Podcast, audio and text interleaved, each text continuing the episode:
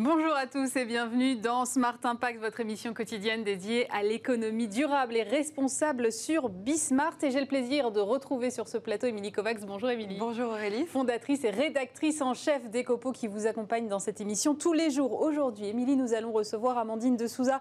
C'est la directrice du BHV, le BHV qui rejoint le mouvement Go for Good en faveur d'un commerce plus responsable. Notre débat du jour, comment bâtir une société compatible avec les limites de la planète. On, en parlera avec deux invités.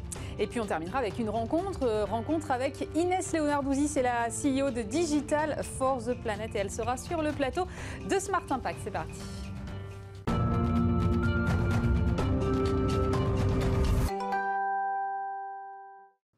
Et pour commencer cette émission, nous sommes en compagnie d'Amandine de Souza. Bonjour. Bonjour. Vous êtes donc directrice du BHV, groupe Galerie Lafayette, et vous venez de rejoindre en fait le mouvement Go for Good euh, en faveur d'un commerce plus responsable. C'est un mouvement qui a été euh, initié il y a deux ans par les Galeries Lafayette. Donc justement, quelle est l'origine de ce mouvement et dans quelle mesure est-ce qu'il s'inscrit plus largement dans la stratégie de votre groupe? Je pense que ça fait euh, quelques années que euh, les consommateurs et les entreprises se posent la question de comment on réconcilie euh, l'économie et l'écologie, comment on réconcilie pour nous, Groupe Galerie Lafayette et le BHV qui appartient à cette belle entreprise, le commerce et la responsabilité.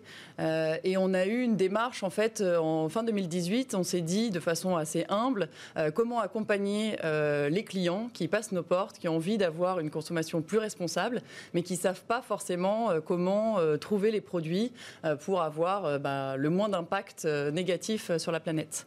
Donc on a défini un label, Go for Good, qui en fonction de, trois piliers, c'est comment on a moins d'impact sur la planète environnementale, comment on développe le côté social et comment on favorise la production locale. Et donc, en fonction des catégories de produits, on va avoir des critères très précis qui, définissent, euh, qui définissent si le produit est go for good ou pas. Donc, les critères vont être très différents. Sur la beauté, par exemple, euh, le made in France, ça va pas tant être le sujet parce que beaucoup de produits de beauté sont fabriqués en France. C'est plutôt le travail autour des packaging, autour des matières euh, premières qui sont utilisées. Alors que sur le linge de maison, ça va être les matières premières, mais aussi la façon dont c'est produit, euh, Ecotex, par exemple Est-ce que c'est produit en France? Parce que c'est plus difficile de produire en France ces produits-là. Euh, et donc, on va identifier au sein de notre offre tous les produits. Donc, c'est vraiment un travail de fourmi euh, en fonction des différents critères d'identifier ces produits-là pour aider le consommateur et lui dire bah, si vous prenez ces produits-là, vous avez une démarche un peu plus responsable dans votre façon de consommer. Vous avez une garantie. Mais alors, il y a plein de labels qui existent. Pourquoi créer votre propre label, justement? Quelle est la différence et pourquoi cette démarche-là? En fait, il euh, y a plein de labels qui existent sur euh, des euh, environnements très restreints finalement. et donc la démarche là, elle est vraiment globale. On est un grand magasin, on vend toutes les typologies de produits, de l'alimentaire, du non alimentaire, et on s'appuie sur des choses qui sont existantes. je parlais tout à l'heure d'Ecotex, donc évidemment on va s'appuyer aussi sur des labels qui existent déjà. Des organismes indépendants qui des vont organismes crédibiliser un peu tous les critères, d'accord. Mais la volonté de notre démarche, c'était qu'elle soit globale et qu'elle embrasse tous les produits qu'on vend euh, dans un grand magasin. Mmh. Donc c'est pour ça qu'on a euh, rassemblé nos critères avec une démarche euh, extrêmement ambitieuse, parce que c'est vrai que par exemple sur le Made in France, on veut s'assurer que plus de 5% de la valeur produite par ce qu'on vend est faite en France. donc c'est vérifiable ça, enfin, parce que c'est quand même extrêmement compliqué parfois. Alors, ça a été une grande démarche déjà en amont du lancement de, en fin 2018 côté Galerie Lafayette et, euh, et en ce moment euh, au BHV, euh, d'embarquer les fournisseurs pour leur dire euh, voilà comment nous on voit les choses. On a beaucoup échangé avec euh, des organismes externes, avec les fournisseurs aussi, pour voilà s'assurer que c'était compréhensible. et puis aussi de savoir dans un temps d'eux comment le client allait percevoir ça et comment il faut embarquer aussi les clients. Mais déjà les fournisseurs et les fournisseurs, ils ont été très sensibles à la démarche. Certains étaient déjà à fond là-dessus, produisaient des produits déjà responsables et donc était go for good pour nous. Euh, et certains autres pas du tout. Mais euh, quand on s'est dit on va faire un truc massif, avec une vraie communication autour et vraiment avec la volonté bah, de changer les choses avec un impact positif, bah, des marques qui ne faisaient pas de produits good se sont mis à faire, à lancer des produits good spécifiquement pour nous au départ. Et puis maintenant, bah, c'est devenu un peu plus normal qu'ils aient ces produits-là dans, dans leur collection. Ça vous a permis de garder complètement tous vos fournisseurs ou il y en a certains que vous avez écartés Votre direction achat, elle a dû modifier son sourcing à un moment. L'ambition, elle est plutôt sur l'avenir. En fait, euh, on a euh, la volonté d'ici 2024 de vendre 25% de notre chiffre d'affaires avec des produits euh, Go for Good mmh. et de ne référencer à terme que des marques et des partenaires qui soient capables de fournir des produits Go for Good. Alors, dans un, dans un partenaire, il n'a pas forcément 100% de son offre qui l'est. Euh, mais progressivement, en fait, euh, certains oui et certains euh, sont en, démarche de progrès, mais c'est une, une, démarche de progrès collective. nous, on ne dit pas qu'on a la bonne parole, on ne dit pas qu'on est parfait, loin de là, mais on voulait vraiment accompagner et les marques et les clients de se dire, bah, voilà comment on essaye de se repérer bah, dans ce monde où c'est pas forcément évident quand on a envie de faire les choses bien. Justement, alors comment vous avez mobilisé votre direction achat sur ces questions-là pour aller dans ce sens? Ça a été assez naturel parce qu'il faut dire que euh, cette volonté de voilà, réconcilier les choses et d'avoir un impact positif, elle est déjà chez nos collaborateurs. Euh, ils sont euh, très sensibles. si je parle du BHV, c'est vrai que ça fait déjà quelques années qu'on a au-delà de l'offre, en fait, une démarche responsable. Euh, on a, par exemple, signé euh, la charte Paris Action Climat en 2014 euh, avec aux côtés de la mairie de Paris pour se dire comment on a, on va vers une neutralité carbone, comment on a moins d'impact sur l'environnement. On a développé du coup du transport au gaz naturel de ville, des, des initiatives comme ça. On en a plein dans l'entreprise et les collaborateurs sont très moteurs et force de proposition. donc, quand on a expliqué ça aux acheteurs, bah, pour beaucoup, ça leur parlait. ils avaient déjà eux-mêmes d'ailleurs repéré plein de marques. Euh, et puis, on a été facilité aussi parce que les marques se sont mises dans cette mouvance-là. Mm. Et donc, il y a de plus en plus de marques, notamment des, des jeunes marques, euh, qui sont déjà 100% euh, Go for Good parce que c'est dans, leur ADN. dès la création, elles se sont construites comme ça. Le, C'était une démarche plus d'accompagnement pour les plus, les entreprises parfois un peu plus vieilles, mais qui savent de toute façon, et elles aussi, elles ont envie de changer et donc bah, nous ont suivis dans la démarche. Et côté consommateur, comment ça se passe? Que souvent, on sait que quand il y a des produits made in France, parfois c'est quand même plus cher. Il y a une incidence sur les prix? Vous avez relevé euh, une évolution? Ça peut avoir une incidence sur les prix, il euh, ne faut pas se mentir. La seule chose, c'est que ce sont des produits qui sont aussi plus durables euh, et qui ont un... Nous, ce qu'on défend, c'est aussi la qualité. C'est-à-dire que quand on va vendre une poêle euh, Go for Good, elle va coûter plus cher, mais ensuite on va pouvoir venir la faire réparer. Bah, il y a une garantie à vie pour certaines marques. donc en fait, c'est vrai que l'achat au départ, il est peut-être un peu plus conséquent, mais le produit, vous le gardez à vie. Vos enfants peut-être utiliseront les mêmes poêles que vous. Euh, donc euh, c'est juste qu'il faut l'expliquer en fait. Euh, ça, ça, ça, c'est dans la, la, valeur ajoutée totale du produit et je pense que c'est de mieux en mieux compris. On voit sur l'alimentaire, il y a de l'avance là-dessus puisque le bio, ça fait des années qu'il est déjà bien implanté. et sur le, la partie non alimentaire, sur la mode, sur la maison, c'est une démarche qui est vraiment en train d'exploser. Donc ça ne concerne pas uniquement une élite. Pour vous, ça concerne vraiment, c'est un mouvement de fond qui concerne l'ensemble des, consommateurs? Oui, ça, concerne tout le monde, puisqu'on a des marques les plus accessibles aux plus euh, haut de gamme mm. qui sont dans cette démarche-là. Euh, si vous regardez, nous, notre marque propre euh, aux Galeries Lafayette BHV, sur la maison, par exemple, la marque Absolument Maison, sur certaines catégories, elle est déjà 100% Go for Good, alors que c'est notre entrée de prix dans les catégories. Mm. Donc, on trouve des produits très accessibles qui sont plus responsables. Justement, quels sont les retours là, de vos consommateurs que vous avez? Qu'est-ce qu'ils vous disent depuis que vous avez lancé ça? Alors, on a lancé cette opération euh, depuis la fin août euh, au BHV, donc euh, Home Good Home. Pardon. On s'est dit qu'après Home Sweet Home du confinement, ça tombait bien. Il y avait une vraie volonté en plus des consommateurs. De, le marché de la maison fonctionne très bien, de, s'équiper, de réagir. Merci le confinement sur le marché de la maison, non? Alors, ça marchait déjà bien avant. C'est vrai qu'il y a eu une accélération pendant le confinement. Je vous parlais des poils, on en a vendu beaucoup après le confinement, mais aussi sur, sur la décoration. Euh, et on a euh, donc cette opération où on met en lumière de nombreuses marques. On a plus de 400 marques avec des produits Go for Good. Et il y a un super retour des clients qui sont déjà très attentifs à la démarche de comprendre.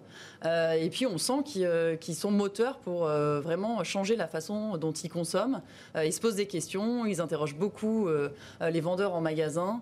Et après, c'est de comprendre pourquoi ce produit, euh, il est Go for Good, parce qu'il va être produit en France, parce que c'est du coton bio, parce qu'il est en lin. Oui, justement, on pourrait avoir des exemples concrets de, produits Go for Good euh, qu'on peut trouver euh, au BHV Alors, sur, dans l'opération, on a un partenaire qui est la Confédération européenne du lin et du chanvre.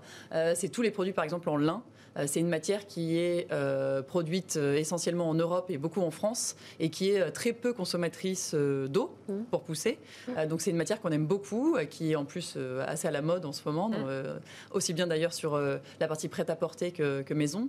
donc ça peut être sur de la matière, des produits en lin, donc des thés d'oreiller, du linge de lit en lin. ça va être la façon dont c'est produit. Euh, donc, euh, je parlais d'écotex, donc euh, c'est le traitement du coton ensuite qui est bah, utilisant le moins de, ressources naturelles ou pas naturelles possibles.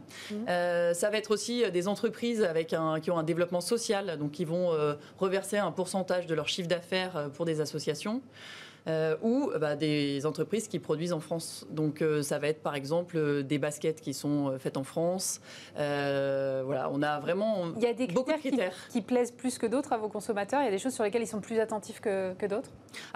Là, on a une vraie tendance sur le made in France. c'est vrai qu'ils sont très très sensibles à ça. donc au sein de notre démarche, on essaye de mettre la lumière euh, quand ça correspond à un critère Go for Good sur euh, tout ce qui est production locale. On sent qu'ils ont envie euh, d'aider aussi la production française et, les initiatives, les créateurs français à se développer et ils sont sensibles à consommer très localement, le plus proche d'eux. Il y a une initiative, par exemple, qu'on a menée avec les ateliers de Paris, mmh. où on met en lumière des créateurs qui, fabriquent à Paris. C'est vrai qu'on ne le sait pas forcément, mais il y a beaucoup d'usines ou de, de créations dans Paris euh, et donc, euh, on met la lumière aussi sur, euh, sur ces produits-là. Et les, Parisiens sont très sensibles au fait que bah, c'est produit dans leur ville. Un mot juste peut-être de la fréquentation du BHV. On sait que le retail, c'est compliqué depuis le confinement. Comment est-ce que ça progresse chez vous? Il y a un retour des gens en boutique quand même ou pas? Quand on a réouvert nos portes le, 11 mai, on ne savait pas à quoi s'attendre. On a plutôt été agréablement surpris de la fréquentation. Euh, surtout sur les secteurs euh, pour le BHV du bricolage, de la maison, des loisirs. Donc ça, ça a bien marché. Euh, là, on s'aperçoit en fait qu'on est à peu près à un plateau, donc on a une baisse de trafic aux alentours de moins 20 à moins 25% semaine après semaine. Euh, qui est compensée, c'est quand même euh, la bonne nouvelle, euh, par des clients qui, quand ils viennent, ils ont un peu plus préparé leurs achats, ils ont plus une liste de courses et donc on a un meilleur taux de transformation et un panier moyen plus élevé. Ça ah, Ça compense pas complètement le chiffre d'affaires non plus, il faut se dire les choses, mais on est quand même relativement préservé par rapport à d'autres commerces. Merci beaucoup Amandine de Souza, directrice du BHV, d'être venue nous voir sur le plateau de Smart Impact. Merci beaucoup.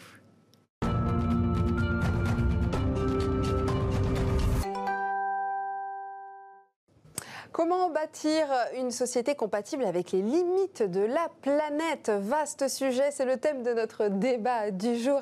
Pour en parler, deux invités, Jérôme Cohen, fondateur et président de Engage, organisation qui fédère les acteurs du changement. On va voir ça, qui est déjà venu. On est ravis de vous avoir encore. Moi aussi.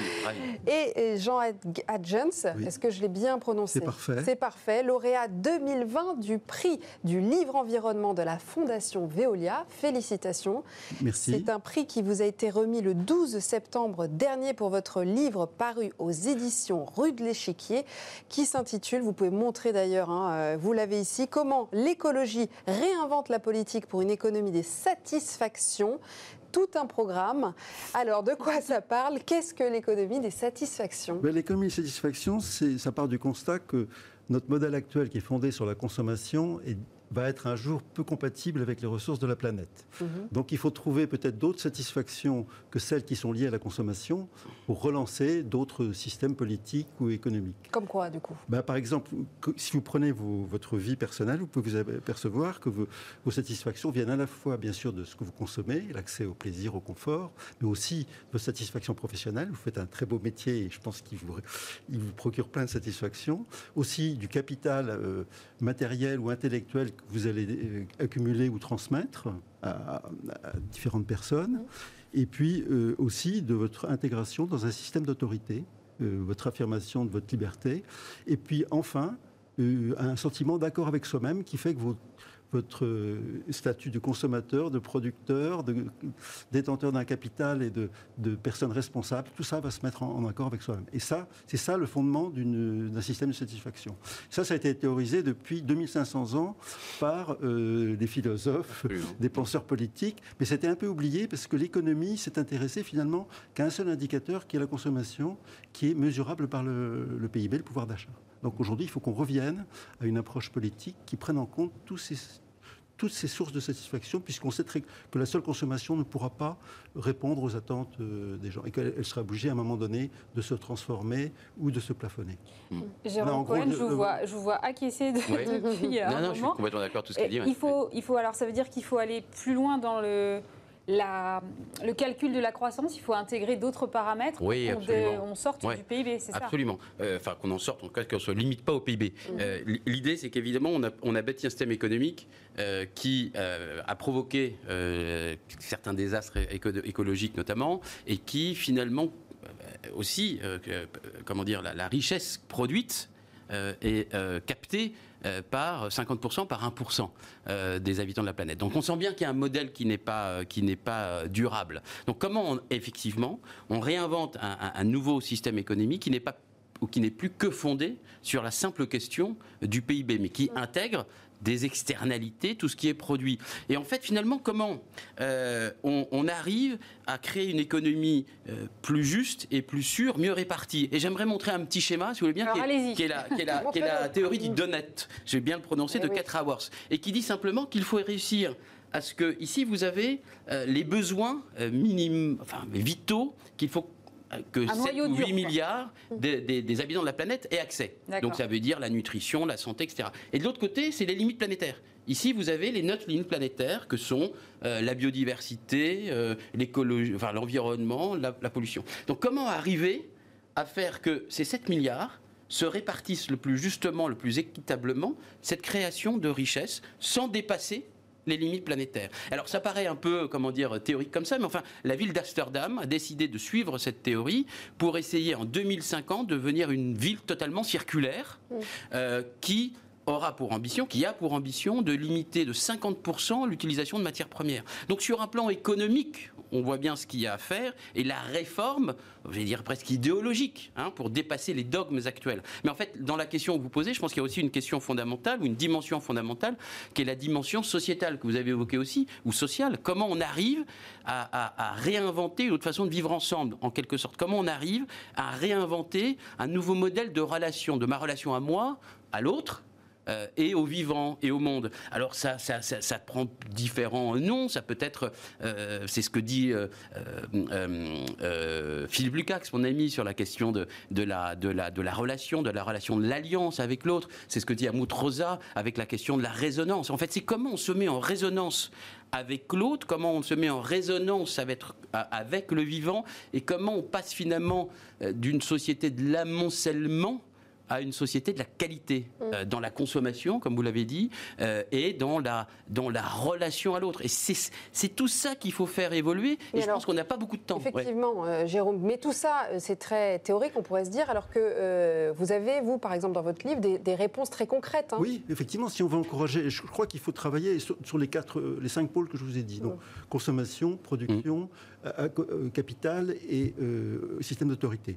Alors, sur la consommation, on a déjà, on voit déjà qu'il y a euh, un écolo-consumériste qui commence à mettre en place, mais pour l'instant, il n'est pas du tout théorisé par les politiques, il n'est pas du tout accompagné fiscalement. On a un impôt qui s'appelle la TVA, qui constitue l'essentiel des ressources de l'État. Aujourd'hui, il n'est absolument pas utilisé comme un outil pour faire évoluer les modes de, consommation. on pourrait baisser la TVA sur certains produits qui sont plus Exactement. Par exemple, on pourrait avoir une TVA zéro sur les produits bio. Enfin, je ne veux pas rentrer dans le détail. Hein, mais deuxième chose, c'est sur le, travail, sur la production. Je crois qu'aujourd'hui, on n'a pas, on s'est pas assez intéressé à la valorisation des métiers du, travail. On voit bien qu'actuellement, il y a plein de gens qui changent de vie parce qu'ils veulent changer de métier.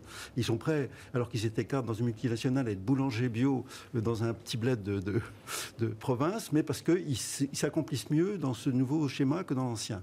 Et là, il y a, aujourd'hui des obstacles également fiscaux à la valorisation du métier. Si vous faites retapisser un fauteuil par un tapissier, 70% du coût, ce sont des taxes. Euh, mm. taxe sur les salaires du tapissier, TVA mm. sur le, mm. truc. Donc effectivement, il ne peut pas lutter contre un meuble. Donc il y, a toute une, une, réflexion à faire sur la revalorisation des métiers dans nos sociétés. On a bien vu quand, par exemple, quand Notre-Dame a brûlé, on a compté qu'il y avait 300 personnes qui étaient capables de refaire la charpente, et pas un de plus. Et dans le monde, ils étaient, 300 personnes, elles étaient en France. En plus, il n'y en a pas une seule dans les autres pays du monde. Donc il y, a là tout un travail. Si je prends la question du capital, euh, on voit qu'il faut aujourd'hui, dans le système financier, tous les capitaux qui sont naturels, euh, techniques, immobiliers, ils sont confondus, on peut tout acheter. Euh, Trump a proposé d'acheter le Groenland, il trouvait ça normal, mais euh, ça nous a fait un peu rire, mais il y a plein de gens qui achètent des pans entiers de, euh, de, villes. BlackRock a acheté 20 000 logements à Berlin. donc aujourd'hui, il y a un certain nombre de pays, y compris libéraux, comme Singapour, qui n'est pas non plus qui est pas une patrie gauchiste, qui a dit le sol, c'est fini, on ne l'achète plus. C'est l'État qui contrôle, c'est plus une marchandise. Les biens communs, en fait. C'est un, bien commun. Donc on voit bien qu'il y a une question de différenciation des capitaux qui est en train de se mettre en, place. Et également, une autre idée, c'est le circuit court capitalistique qui est pratiqué au Danemark. Aujourd'hui, les sociétés de danoises qui exploitent les énergies renouvelables ont l'obligation d'ouvrir 20% de leur capital aux citoyens de la ville. Donc ils deviennent à la leurs économies, au lieu de partir dans des circuits financiers, on ne sait pas où ils vont et qui atterrivent d'ailleurs chez BlackRock, mm. ils vont directement dans les transitions énergétiques locales. Voilà trois exemples. Sur les systèmes d'autorité, je crois qu'aujourd'hui, euh, on est en train de redécouvrir que des, systèmes, des échelons intermédiaires comme les collectivités locales ou les PME ont une part, et c'est ce que fait euh, ce travail fait, absolument, euh, de, de, euh, dans l'évaluation du système. Donc il y a plein de choses à faire. Hein. Je n'ai pas le temps de, de tout les énumérer, mais on, est sur du concret. Hein. Jérôme, quand même, vous rapidement, vous, avec Engage, vous accompagnez les entreprises. Comment vous faites concrètement? Vous leur mettez des objectifs? Ah, ben ça, fait partie en fait. Ce qu'on fait avec les entreprises, c'est d'abord, enfin, c'est un chemin, c'est un parcours en fait, qui commence par la prise de conscience. Je pense que tout ce, changement nécessite une connaissance profonde de ces enjeux et non superficielle. Mhm. Donc ça passe par une prise de conscience, ensuite par des formations, et ensuite par ce qu'on appelle des défis, c'est-à-dire qu'on propose un accompagnement euh, qui dure un an, je ne vais pas rentrer dans le détail, mais qui va de la prise de conscience, de la connaissance, jusqu'à l'émergence de projets concrets euh, à l'intérieur des entreprises qui sont au cœur de leur business model et mhm. qui permettent une transformation euh, de cœur, pensation de ce qui est leur activité profonde. Et en fait, ça travaille, ce que vous disiez tout à l'heure, euh, de la réconciliation finalement du citoyen et du salarié. Parce que beaucoup de, de, salariés d'entreprise mmh. sont pris au piège en fait d'un système ou de dogme auquel ils ne croient plus. Mais, et c'est compliqué de faire changer les choses. Donc il faut les accompagner, il faut que le salarié se réveille en tant que citoyen, mais le salarié c'est aussi le, le, le les instances de gouvernance et les salariés, pour que finalement comme l'économie, en fait, bah, les entreprises aussi basculent, c'est une sorte de danse, vers, un, modèle qui soit définitivement plus durable. Mais en fait, fondamentalement, je crois que pour que ça fonctionne, il faut inventer un récit porteur. Il faut que tout ça, ce soit qu'on aille vers une sorte de frugalité joyeuse et partagée, parce que sinon, on va arriver vers une décroissance abrupte, brutale, non désirée, qui pourra amener que de la violence. Donc c'est aujourd'hui, finalement, qu'il faut amener subtilement une prise de conscience qui a, je pense, déjà eu lieu, mais une, connaissance qui permette le passage à l'action. C'est ça qu'on essaie de faire, mais ce que vous mm. faites aussi par votre, par mm. votre livre. Et puis surtout, faire travailler tout le monde ensemble. Arrêtons euh, mm. d'opposer les acteurs économiques, les politiques, les agents du territoire, les citoyens, etc. Non, c'est tous ensemble qu'on va trouver des relations intelligentes parce qu'elles sont fines et elles sont très territorialisées aussi. Super, bah merci beaucoup. C'est déjà la fin de notre débat. C'est passé trop vite, vous reviendrez. non, je voulais dire que l'idée de récit est, intéressante parce que, mm. effectivement, aujourd'hui, ce qui se fait sur la consommation, sur la production, sur le capital, sur le système d'autorité, tout ça, c'est complètement déconnecté. Il y a des discours, mais qui ne sont pas reliés. Comment on invente ce récit qui donne envie Merci beaucoup. Smart Ideas.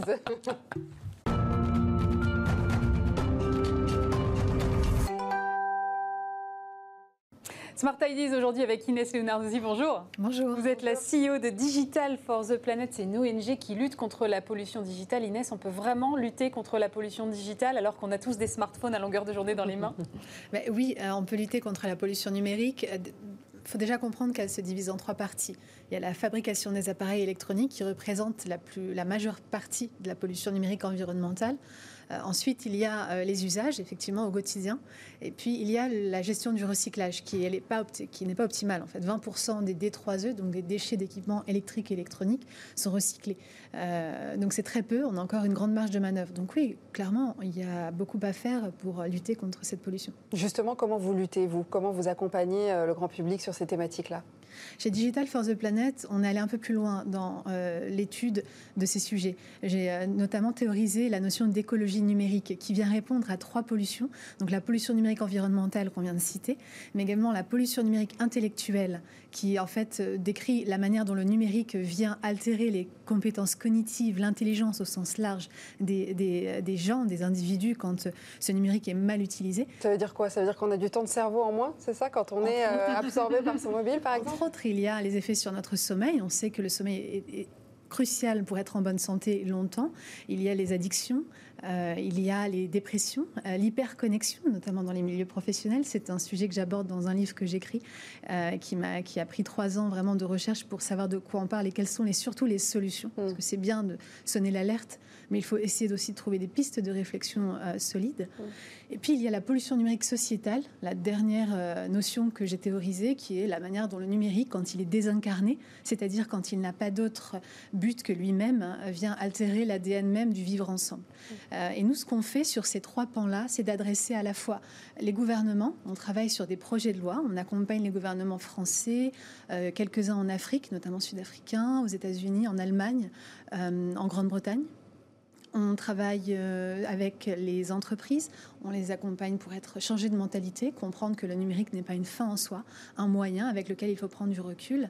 Et surtout, et c'est là où moi en tout cas je m'amuse le plus, avec les citoyens. Donc on, a des grandes actions euh, en, région où on va rencontrer euh, tout public de 7 à 77 ans et on accompagne donc sur à la fois la pollution numérique environnementale, intellectuelle et sociétale, ou comment faire que le numérique soit soit une chose positive dans la vie des gens. Parce que l'idée, c'est pas du tout de décrier le numérique, d'en faire une espèce de pharmacon, de bouc émissaire, mais surtout d'en initier le futur.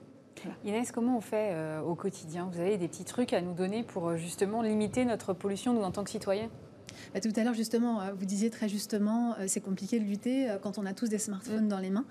On s'est rendu compte pendant le confinement que les, surusages, en fait, n'ont pas tant pollué que ça, puisque par ailleurs, on avait diminué complètement nos impacts carbone au quotidien, prendre la voiture. Mm. Les, transports en commun, etc. Ce qui va polluer le plus, c'est surtout, comme je le disais, les achats électroniques. Donc, euh, ce qui a le plus impacté, euh, pour le dire comme ça, la planète et faire euh, le dire rapidement, mais de manière vraie, ce sont les personnes qui se sont qui ont pris le temps d'acheter des nouveaux équipements, des, des, écrans 15 pouces, des nouvelles téléconnectées, un, un, nouvel appareil électronique pendant le confinement ou ailleurs, plutôt que de le surusage et la surconnexion qu'on avait au quotidien. Donc la première chose, c'est déjà de faire en sorte que nos appareils durent le plus longtemps possible. En fait, je préfère mille fois, pour dire simplement, une personne qui poste 15 photos d'elle sur les réseaux sociaux euh, plutôt qu'une personne qui me change de smartphone tous les ans. Mmh. Et ça, c'est vraiment vrai.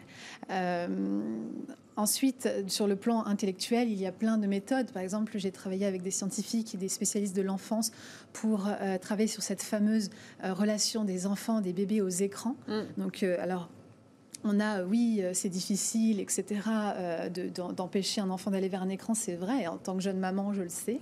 Euh, vrai, on a l'impression que les enfants sont intuitivement doués avec les écrans, c'est mm. faux. En fait, simplement que l'œil humain, et dès le plus jeune âge, est attiré par la lumière et le mouvement. Donc forcément, c'est la description, la définition même d'un écran. Mais une fois qu'on sait ça, on se rend compte qu'il y a des méthodes qui s'implémentent et, des choses qui marchent très bien.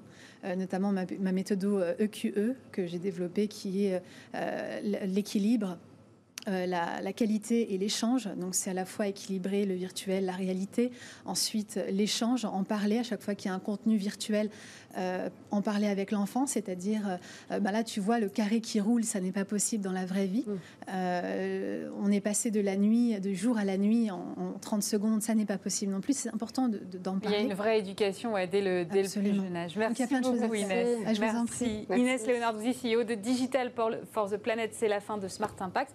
On vous retrouve évidemment demain, Émilie, en compagnie de Thomas. Bonne journée. À demain. Désolé.